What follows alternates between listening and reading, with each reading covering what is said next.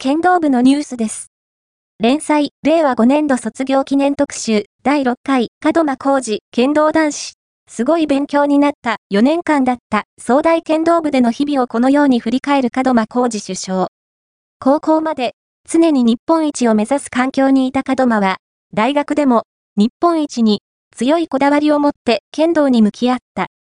大学という多種多様な人間が入る門間にとって初めての環境の中でどのようにチームを作り、どうやって剣道に向き合ってきたのか、この4年間を振り返る。